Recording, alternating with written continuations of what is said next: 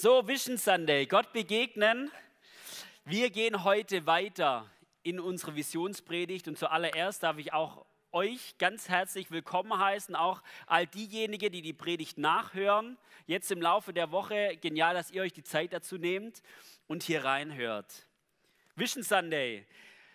Wir sind ja derzeit dran, unsere Vision durchzugehen. Vor zwei Wochen haben Günther und ich die Gesamtvision vorgestellt und ähm, jetzt sind wir gerade dabei, die einzelnen Punkte nach und nach durchzugehen.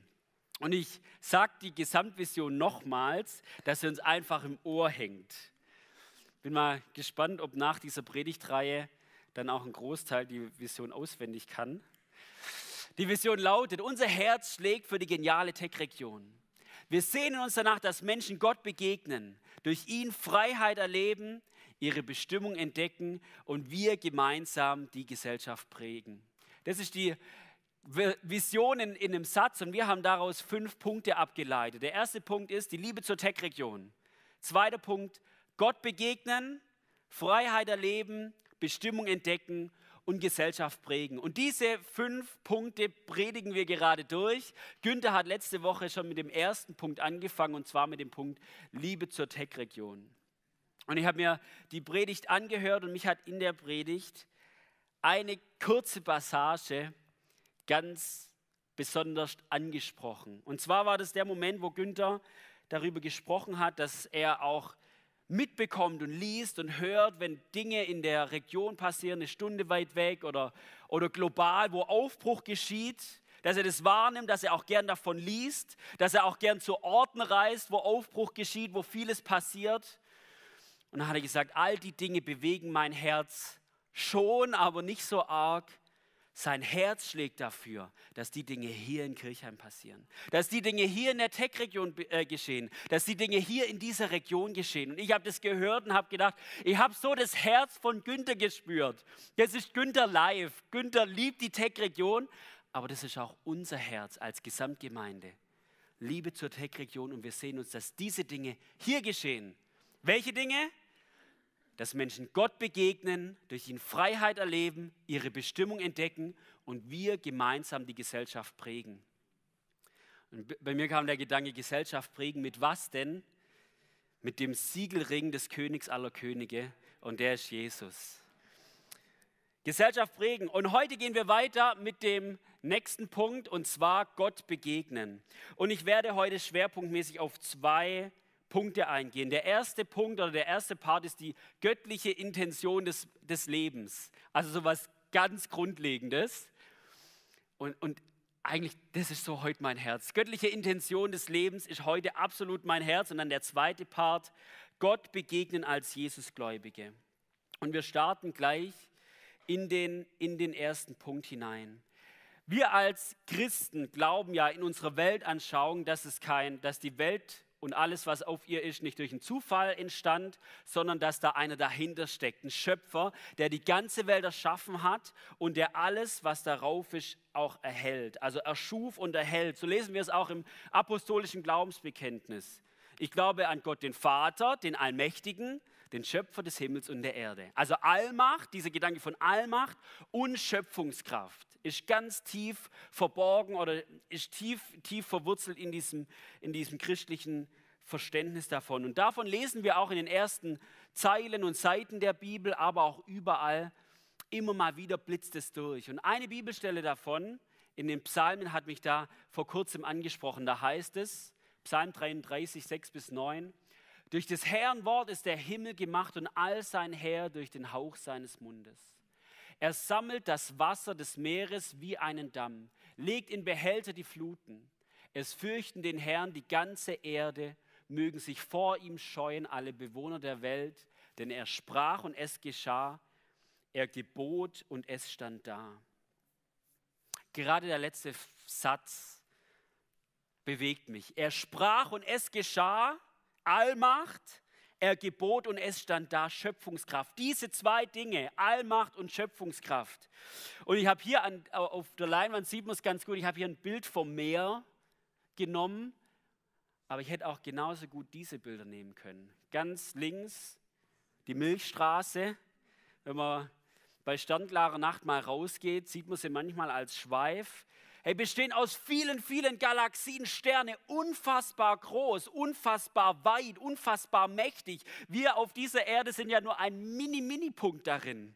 Oder das Matterhorn in der Mitte, auf der rechten Seite, ein Elefant in der Serengeti. Diese Welt ist so voller Perfektion und so voller Schönheit dass wir uns das manchmal auch neu bewusst werden müssen. Manchmal liest man ja, ja, Gott ist der Schöpfer und es berührt unser Herz gar nicht. Und mir helfen da Bilder. Milchstraße, Serengeti, also Landschaft, Natur. Und genau dieses selbe Gott dieser Gott, der von Ewigkeit zu Ewigkeit perfekte Gemeinschaft und perfekte Liebesbeziehung in sich lebt, mit Gott dem Vater, Gott dem Sohn und Gott dem Heiligen Geist, erschafft den Menschen nach seinem Ebenbild. Das lesen wir hier.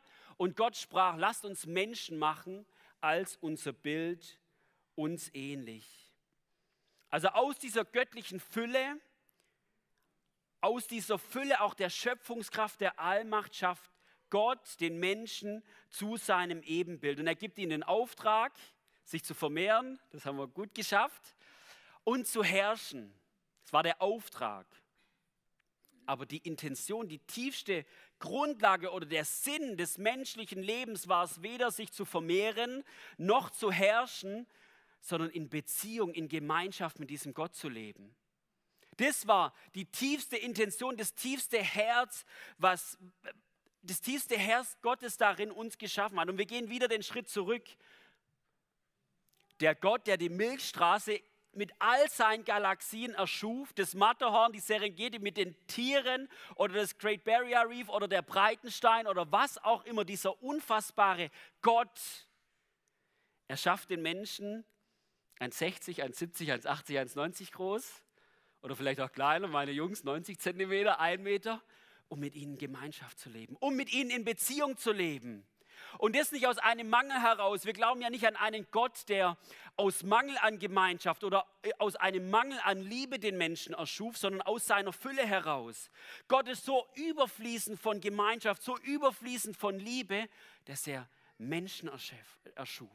Menschen erschuf. Wir sind eigentlich das Produkt seines Überflusses das Ergebnis seines Überflusses. Wir glauben an diesen Gott des Überflusses. Und wir oder der Mensch ist geschafft in der tiefsten Tiefe, um mit ihm in Gemeinschaft, mit ihm in Beziehung zu leben. Und das ist auch der Ort, wo echte Annahme, echte Liebe, echte Identität und Kraft zu finden ist.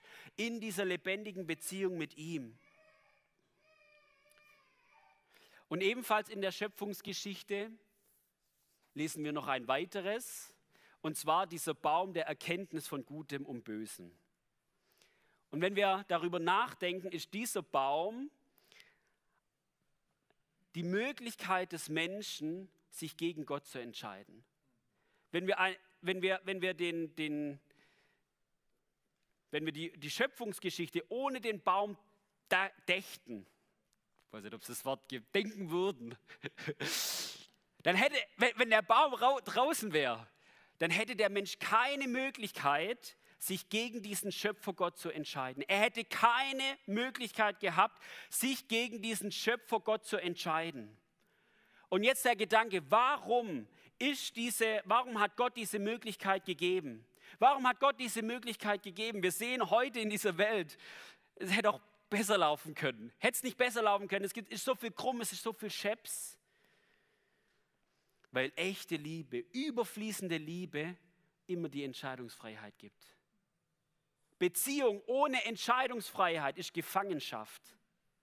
Liebe ohne Entscheidungsfreiheit ist Vergewaltigung. Entscheidungsfreiheit, die sich in der tiefsten Liebe und im Herzen Gottes gründet. Und ich gehe weiter, wir kennen die Geschichte. Vieles, was ich sage, das kennt ihr schon. Aber es ist mir ein Herzensanliegen, das heute groß zu machen. Was geschieht oder was, was sagt Gott, wenn, ihr, wenn, wenn von dieser Frucht gegessen wird? Da heißt es, ihr sollt nicht davon essen und sollt sie nicht berühren, damit ihr nicht sterbt. Das war dieser Baum der Erkenntnis, die Aussage Gottes. Und der Mensch macht genau das. Er entscheidet sich dagegen. Und was passiert? Ich habe es mal so geschrieben, was verändert sich durch den Sündenfall, so heißt es ja auch, was verändert sich dadurch? Der Mensch wurde von Gott entfremdet. Macht Sinn, der Mensch hat sich gegen Gott entschieden. Hätte er sich nicht entfremdet, wäre die Entscheidung hinfällig gewesen. Also er trägt quasi die Konsequenz seiner eigenen Entscheidung. Und das Ebenbild Gottes im Menschen wurde verzerrt durch das Schlechte, durch die Sünde, die auch in diese Welt kommt.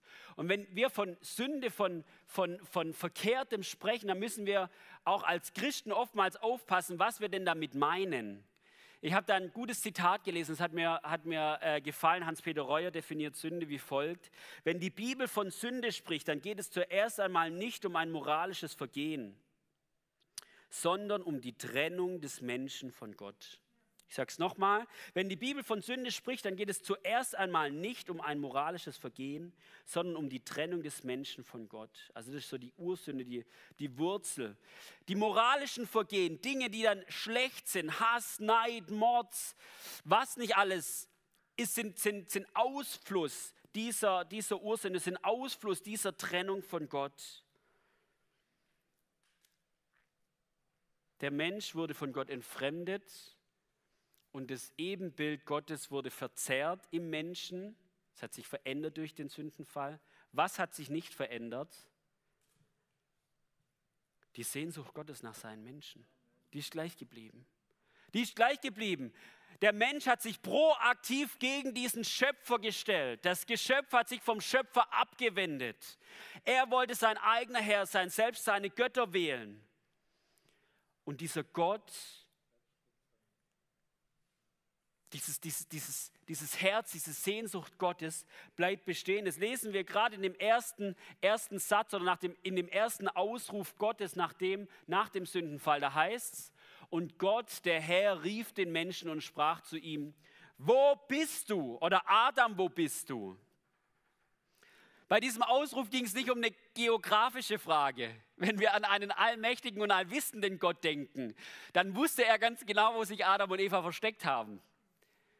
Es war ein Herzensschrei, ein Trennungsschrei nach der Frage, nach dem, nach dem Herzen des Menschen. Das Herz war bei mir und es ist nicht mehr bei mir. Adam, Mensch, wo bist du? Also dieser Trennungsschmerz, dieser Herzensschrei Gottes. Und jetzt, ich gehe weiter. Evangelium, ich greife zur nächsten Woche vor, da geht es durch ihn Freiheit erleben.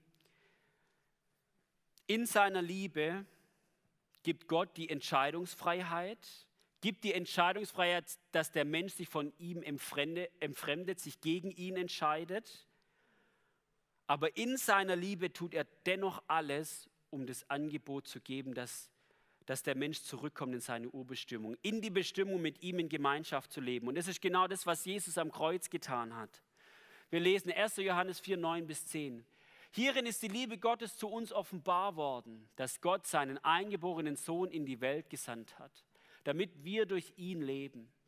Hierin ist die Liebe, nicht dass wir Gott geliebt haben, sondern dass er uns geliebt hat und seinen Sohn gesandt hat als Sühnung für unsere Sünden. Tiefste, tiefste Liebe Gottes. Was tut Gott? Er sühnt die Schuld und er überbrückt oder nimmt diese Entfremdung raus mit der Möglichkeit, dass der Mensch, dass die Schöpfung wieder zurück zu seiner Ursprungsbestimmung geht, gibt. Und jetzt die Frage, warum bei diesem, bei diesem Thema Visionspredigt, Gott begegnen, warum fange ich da bei Adam und Eva an und erzähle das gesamte Evangelium bis zum Kreuz? weil ich davon überzeugt bin, dass, dass, dass diese Aussage, unser Herz, oder wir sehnen uns danach, dass Menschen Gott begegnen, dass es zutiefst eigentlich in aller, aller, allererster Linie Gottes Herz ist. Gott sehnt sich danach, dass Menschen Gott begegnen. Diese Frage, Adam, wo bist du? Von der wir gehört haben, wo, wo, wo im, im Schöpfungsbericht zu lesen ist, die halt bis heute durch alle Zeiten hindurch. Nur deswegen hat ja Jesus seinen Sohn am Kreuz geopfert diese, dieser Ausruf, Adam, wo bist du? Halt durch alle Zeitalter bis heute.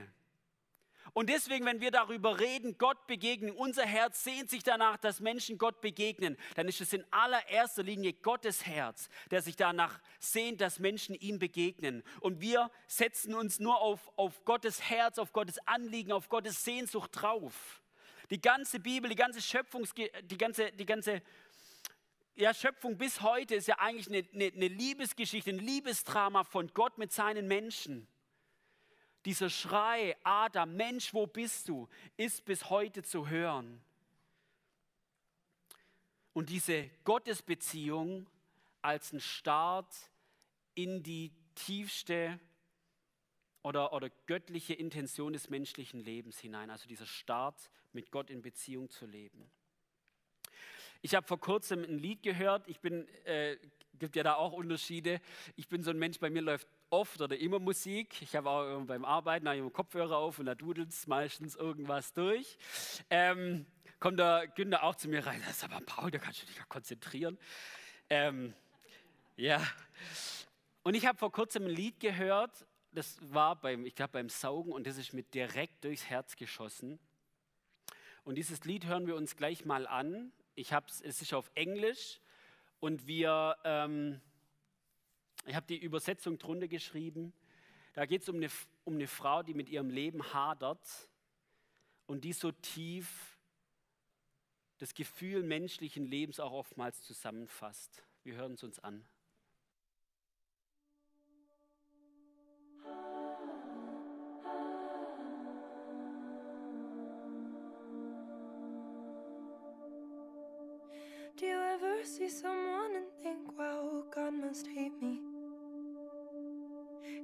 Spent so much time on them, and for me, he got lazy. Got implement to own his personality flaws, while their only flaw seems to be that they have known it all. Do you ever see someone and think, wow, God must hate me?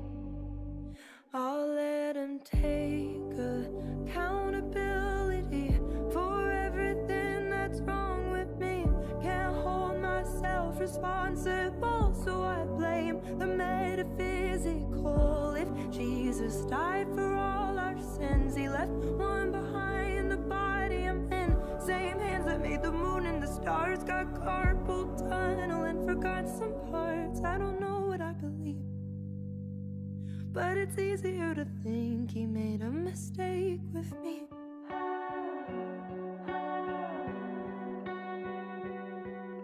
Do you ever see someone and think, wow, they got lucky? The craftsmanship of their bones, their brain, and their body. When I look into the mirror for too long, it hurts. They don't track how many steps it takes to burn off dessert. Do you ever see someone and think, wow, they got lucky?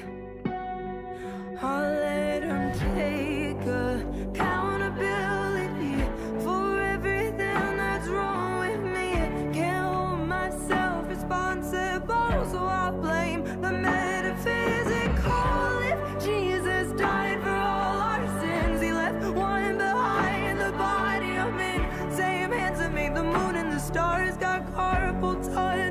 forgot some parts. I don't know what I believe. But it's easier to think he made a mistake with me.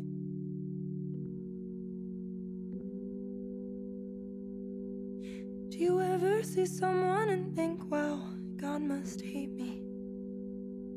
Cause he spent so much time on them, and for me, he got lazy.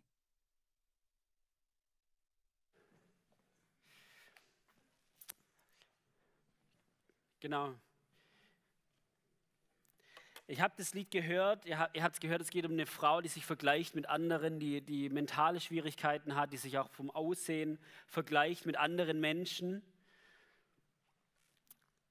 Und eine, ein Satz oder zwei Sätze sind mir eigentlich besonders hängen geblieben. Da heißt, falls Jesus für all unsere Sünden gestorben ist, hat er einen zurückgelassen, der Körper, in welchem ich stecke.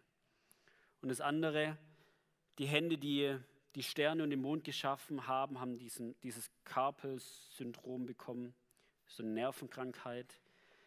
ähm, hat einige Teile vergessen. Und für mich ist das so ein Herzensschrei gewesen. Ich habe das gehört beim Saugen und dann auch beim, beim, beim äh, Predigt vorbereiten nochmal und mir sind die Tränen gekommen, wo ich gedacht habe, was für ein Empfinden ist es von oder so ein Denken von Gott, dieses Verlassensein, dieses zurückgelassen werden, vergessen zu sein von diesem Gott. Also diese, diese, diese, das ist ein Hilfeschrei eigentlich. Da ist ein Gott, aber er hat alle im Blick, er hat alle gut gemacht.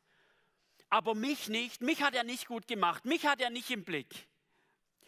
Und ich habe das, hab das gehört und es, es ist mir durch den Körper gefahren. Mir ist dann eine Geschichte eingefallen in der Bibel, wo Jesus sagt, wer von euch, der 100 Schafe hat, lässt nicht die 99 in der Wüste und geht dem einen nach. Das ist Jesus. Das ist unser Gott. Dieser Gott hat keinen vergessen, keinen einzigen. Der hat keinen in der Wüste zurückgelassen. Der hat auch bei keinem einzigen Fehler gemacht. Der hat auch nicht irgendeine Nervenkrankheit, wo er irgendwas falsch gemacht hätte. Dieser Gott sieht jeden einzelnen Menschen auf dieser Welt. Und er liebt jeden einzelnen Menschen auf dieser Welt. Und wenn Jesus sagt, ich gehe jedem Einzelnen nach, dann ist es keine Lüge, sondern es ist Wahrheit, weil Jesus ist Wahrheit. Und deswegen mein Herz, wenn wir davon reden, wir sehen uns danach, dass Menschen Gott begegnen, dann ist es eine Botschaft, die raus muss. Dass Menschen, die so empfinden oder generell Menschen, dass sie diese Botschaft von diesem unfassbaren, liebenden Gott hören, der alles für sie gegeben hat das ist nicht nur für mich auch oftmals nicht nur so ein Kopfwissen. Ich bin oftmals so oft in meinem Schädel unterwegs, wo ich viel versuche irgendwie einzuordnen. Aber wo das auch eine Herzensbotschaft ist, da ist ein Gott, der liebt. Ein, ein Gott, der sich ausstreckt. Und dass ich mich und wir auch uns als Gemeinde uns da neu entzünden lassen von der Sehnsucht Gottes nach seinen Menschen. Und da ist egal, ob es jetzt hier bei uns in der Nachbarschaft, Heckregion oder weltweit ist, da wo wir gehen, da wo wir stehen, da sind wir Zeugnis für diesen Gott. Gott begegnen, das tiefste oder tiefes Herzensanliegen Gottes. Und jetzt, als wir, als Günther und ich das vorgestellt haben, die Vision, da sind auch Stimmen auf uns zugekommen, die haben gesagt, ja, das ist gut, aber es ist stark nach außen gerichtet. Und dieser erste Teil, den ich gesagt habe, ja, der war stark nach außen gerichtet. Aber genauso stark ist er nach innen gerichtet. Wenn es Gottes tiefstes Herzensanliegen ist, dass Menschen ihm begegnen, mit ihm in Beziehung leben, dann hört dieses Herzensanliegen Gottes ja nicht auf, wenn ich sage, Jesus, ich vertraue dir mein Leben an. Da ist ja kein Bruch, sondern es geht weiter. Auch wenn wir schon seit Jahren und Jahrzehnten mit Jesus unterwegs sind, sehen wir sich noch immer danach, dass wir ihm begegnen, dass wir mit ihm unterwegs sind, dass wir, wir mit ihm Gemeinschaft leben. Gott begegnen gilt für jeden einzelnen Menschen auf dieser Welt und in diesem Raum, egal ob wir schon 40 Jahre mit Jesus unterwegs sind. Und ich bin davon überzeugt, dass dieses, dass uns manchmal das abhanden kommt. Also diese Sehnsucht, diese Erwartungshaltung.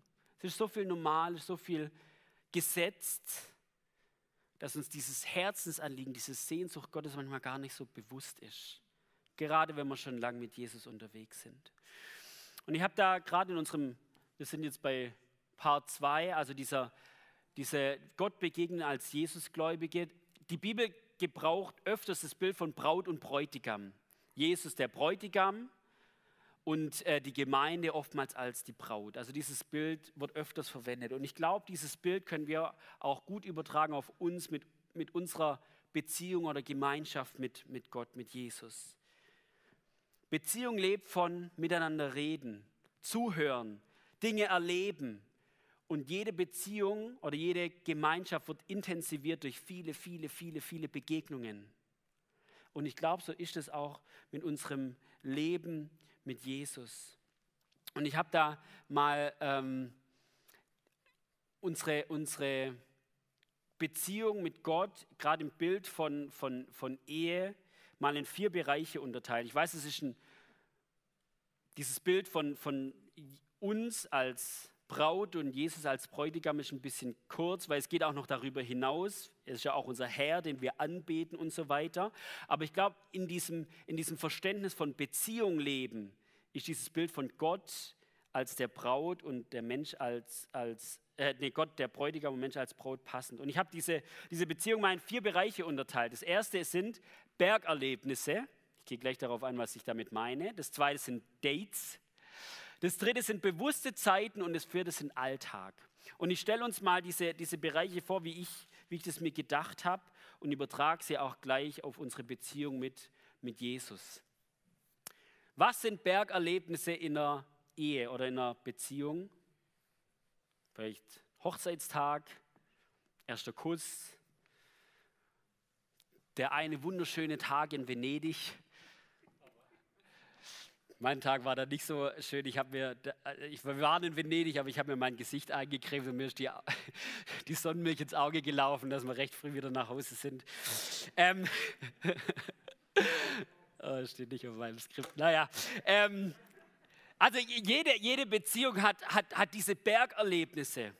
Und ich glaube, diese Bergerlebnisse gibt es auch in unserer Beziehung mit Gott, mit Jesus. Der Moment, wo ich erkannt habe, dass er für all meine Schuld gestorben ist und ich frei bin. Der Moment, als ich erkannt habe, dass er der gute Vater ist. Oder der Tag, an dem ich mich habe taufen lassen oder ihm mein Leben über, übergeben habe. Oder auch übernatürliche Dinge. Wir glauben an einen, an einen Gott, der lebendig ist, der uns begegnet und man liest oder hat es auch selbst mal erlebt, dass, dass Gott uns auch ganz reell auf unfassbar übernatürliche Weise begegnen kann. Das sind auch manchmal Bergerlebnisse.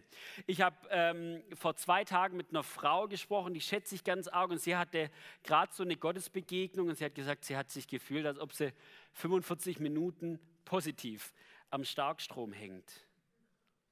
Bergerlebnisse. Und ich kenne es auch aus meinem Überle äh, Leben, wo, wo es Momente gibt, wo man das Gefühl hat, der Himmel küsst die Erde. Und es sind schöne Momente, das sind wichtige Momente, es sind kostbare Momente.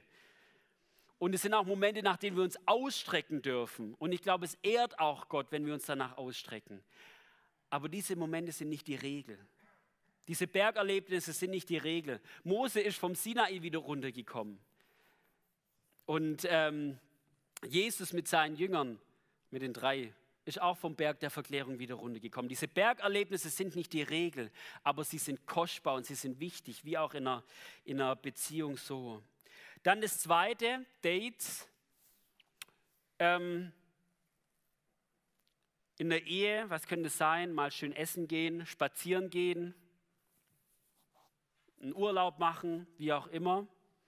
Ich glaube, diese Dates gibt es auch in unserer Gottesbeziehung, wo wir uns ganz bewusst und intensiv ausrichten und fokussieren auf diesen Gott und neu diese Beziehung le äh, nicht leben, also neu in diese Beziehung rein investieren. Das können beispielsweise Seminare oder, oder, oder Freizeiten sein, die Meer oder auf der La Höhe irgendeine Konferenz oder was auch immer. Das kann auch sein, dass es ein Gebetsspaziergang ist. Einmal um die Limburg ein Date mit, mit Gott. Es sind aber auch Gottesdienste. Wir lesen in seinem Wort, wo zwei oder drei in seinem Namen versammelt sind, da bin ich mitten unter ihnen. Also dieses in den Gottesdienst kommen als eine bewusste Zeit, vor ihn zu kommen. Hauskreise können es auch sein. Also Zeiten, wo ich mich auch bewusst vorbereite auf diese Zeit und bewusst mich zu Gott setze. Dieses Bild vom, vom Date finde ich schön. Ähm, so ein runder Tisch, ein Geigenspieler spielt schon, Gott sitzt schon da und ich darf mich dazusetzen. Gott sitzt schon da, aber ich darf mich dazusetzen. Dann die dritte Kategorie, Gott begegnen, bewusste Zeiten. Bei mir und bei der Becky ist es so, wenn wir morgens gefrühstückt haben, dann stehen die Jungs meistens schon auf und dann trinken wir den Kaffee vollends und dann sind es 15 Minuten Kaffeetrinkzeit, wo wir miteinander reden. Dann kommen die Jungs, ah, ist der Kaffee schon leer? Nee, ist noch ein Schluck drin, den lassen wir auch oftmals lang drin, der ist wahrscheinlich schon dann meistens kalt, aber es macht nichts. Das sind bewusste Zeiten oder abends, wenn wir nach Hause, wenn, wenn, die, wenn ich abends nach Hause komme, die Kids sind im Bett und wir reden, wir reflektieren über den Tag und beten gemeinsam. Das sind bewusste Zeiten für, bei mir und meiner Frau und ich glaube, diese bewusste Zeiten gibt es auch in unserem Leben mit Gott. Das sind keine Ausnahmen, das sind keine Dates, das sind keine Bergerlebnisse, die können da mit reinfließen. Aber das sind ganz bewusste Zeiten, die regelmäßig immer wieder stattfinden an meinem Tag, in meiner Woche, in meinem Monat, die auch eine, eine, eine gewisse Gewohnheit innehaben. Zeiten, wo wir uns hinsetzen und beten. Die mit diesem Gott reden. Fürbitte, aber auch hinhören. Wir lesen in seinem Wort, meine Schafe hören meine Stimme. Dieser Gott redet, dass wir Zeiten haben, wo wir hinhören, wo wir die, die, die Bibel aufschlagen und lesen. Die Bibel ist so ein Schatz, ist so wichtig, bewusste Zeiten. Und das Letzte ist der Alltag. Spülmaschine ausräumen, zur Arbeit fahren. Es sind auch Zeiten, wo viel äh, Beziehung gelebt wird. Spülmaschine ausräumen, redet man viel. Oder auch manchmal gar nichts. Je nachdem, wie die Stimmung ist. Nein. Äh, ähm, und ich glaube, diese Alltags-Gottesbegegnungen gibt es auch. Wir gehen aus unserem Haus raus, die Sonne scheint, 10 Grad. Herr Jesus, ich danke dir für diesen unglaublichen Tag. Wir fahren in die Arbeit, Lobpreismusik ist an. Wir werden erinnert von seiner Güte und seiner Gegenwart. Also diese Alltags-Gottesbegegnungen. Warum habe ich diese vier Dinge auf, aufgezählt? Ba, ähm, Bergerlebnisse, Dates, bewusste Zeiten, Alltag. Mir stellt sich die Frage, wie wir unsere Tage, Wochen, Monate und Jahre planen oder wie wir diese, diese Zeiträume leben, hat, haben wir überhaupt die Erwartungshaltung, auch als gläubige Menschen, dass uns Gott begegnet. Sowohl im Alltag, als auch in der Woche, als auch im Monat, als auch im Jahr, in den verschiedenen Bereichen, Ebenen. Haben wir die Erwartungshaltung, planen wir diese Dinge auch ein, mal zu sagen, Gott, dieser Tag ist dein Tag. Und ich laufe auf die Tech oder ich gehe in den Kloster und habe einfach mal Stille. Oder diese Zeit am Tag ist Zeit mit mir und dir. Ich investiere da hinein. Und mein Herz ist da. Ich, ich erlebe das gerade bei, bei meiner Frau. Wir haben drei Kinder und sie sagt, du Paul, das hört sich immer gut an. Aber der Tag ist so voll, ich habe die ganze Zeit jemanden am Bein hängen und dann abends bin ich müde. Es ist schwierig, diese Zeiten auch manchmal, manchmal einzuhalten. Deswegen mein Herz ist es, es ist nie eine Gesetzlichkeit, wo, wo Dinge aufdoktriniert werden irgendwie, sondern mein Herz ist es zu sagen, wenn ich meine Tage und Wochen und Monate anschaue, habe ich die Erwartungshaltung, habe ich die, auch die Sehnsucht danach, dass, dass, dass ich diesem Gott begegne. Ist da eine Zeit der Beziehungspflege da? Ich glaube, diese, diese Worte können sowohl, ich habe sie oftmals, ich sage es früher, als, als ganz arg gesetzlich wahrgenommen. Wenn du am Tag nicht deine stille Zeit morgens um 6 Uhr machst, dann. Und ich bin so schlechter morgens früh Aufsteher. aber ich möchte die Dinge eher positiv belegen. Das, was ich vorhin ausgerollt habe, zu sagen, unsere tiefste göttliche Intention des Lebens ist es, mit Gott in Beziehung zu leben. Da ist der Ort, wo echte Kraft, echtes Leben, echte Hoffnung zu finden ist. Da, wo Trost, Annahme, Identität zu finden ist. Dann sind diese Zeiten kein, keine Gesetzlichkeit oder ich möchte es auch nicht als Gesetzlichkeit nehmen, sondern vielmehr als ein Geschenk. Vielmehr als ein Geschenk, wo ich nach Hause komme, wo eigentlich, das habe ich vorhin schon gesagt, Gott ist immer da. Gott sitzt bereits an diesem Daytisch. Die Frage ist, ob wir in unserem vollen Alltag mal zur Ruhe kommen und uns auf ihn ausrichten. In verschiedenen Intensitäten. Die Band darf nach vorne kommen.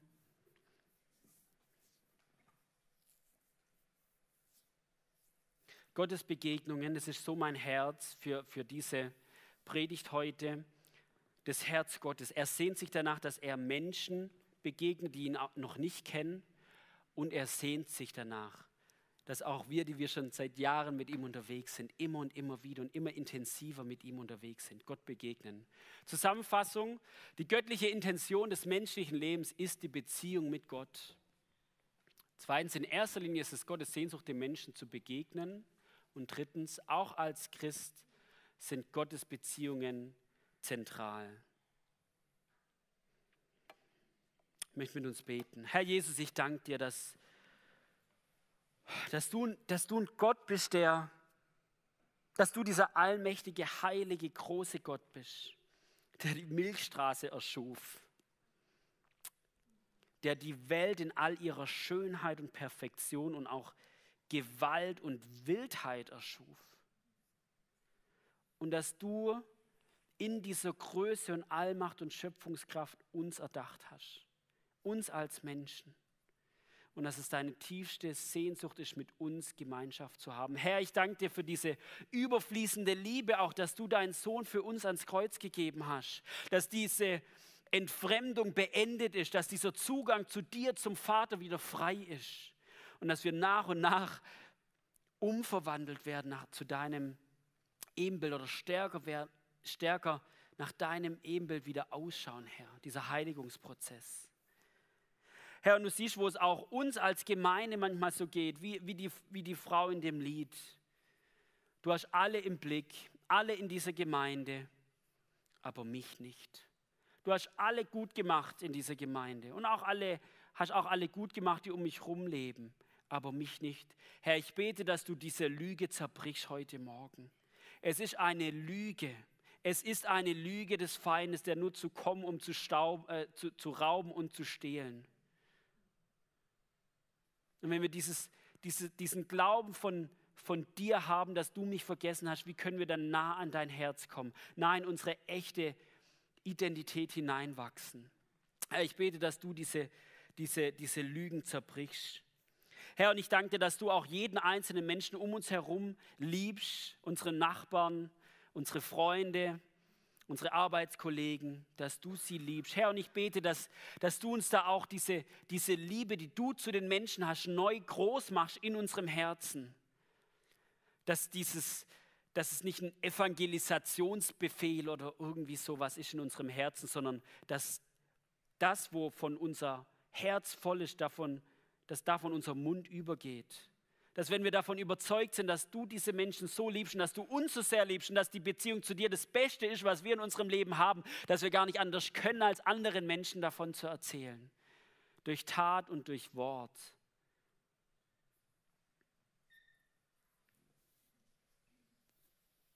Vater, und ich bete für all diejenigen, die gerade die stille Zeit als ein Gesetz empfinden und die darunter leiden, weil sie es nicht jeden Tag hinbekommen, weil sie dann zu müde sind und dann ein schlechtes Gewissen haben und dann eigentlich gar nicht zu dir kommen wollen.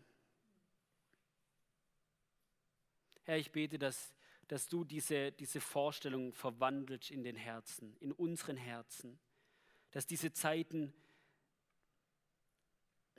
ein geniales Angebot sind, wo wir wo wir zu dir kommen dürfen. Dass es positiv belegt ist, Herr.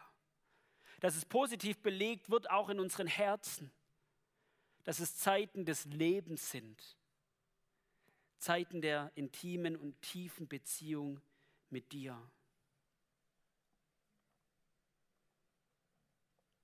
Du bist groß und du bist heilig und dir allein gebührt alle Ehre, Herr.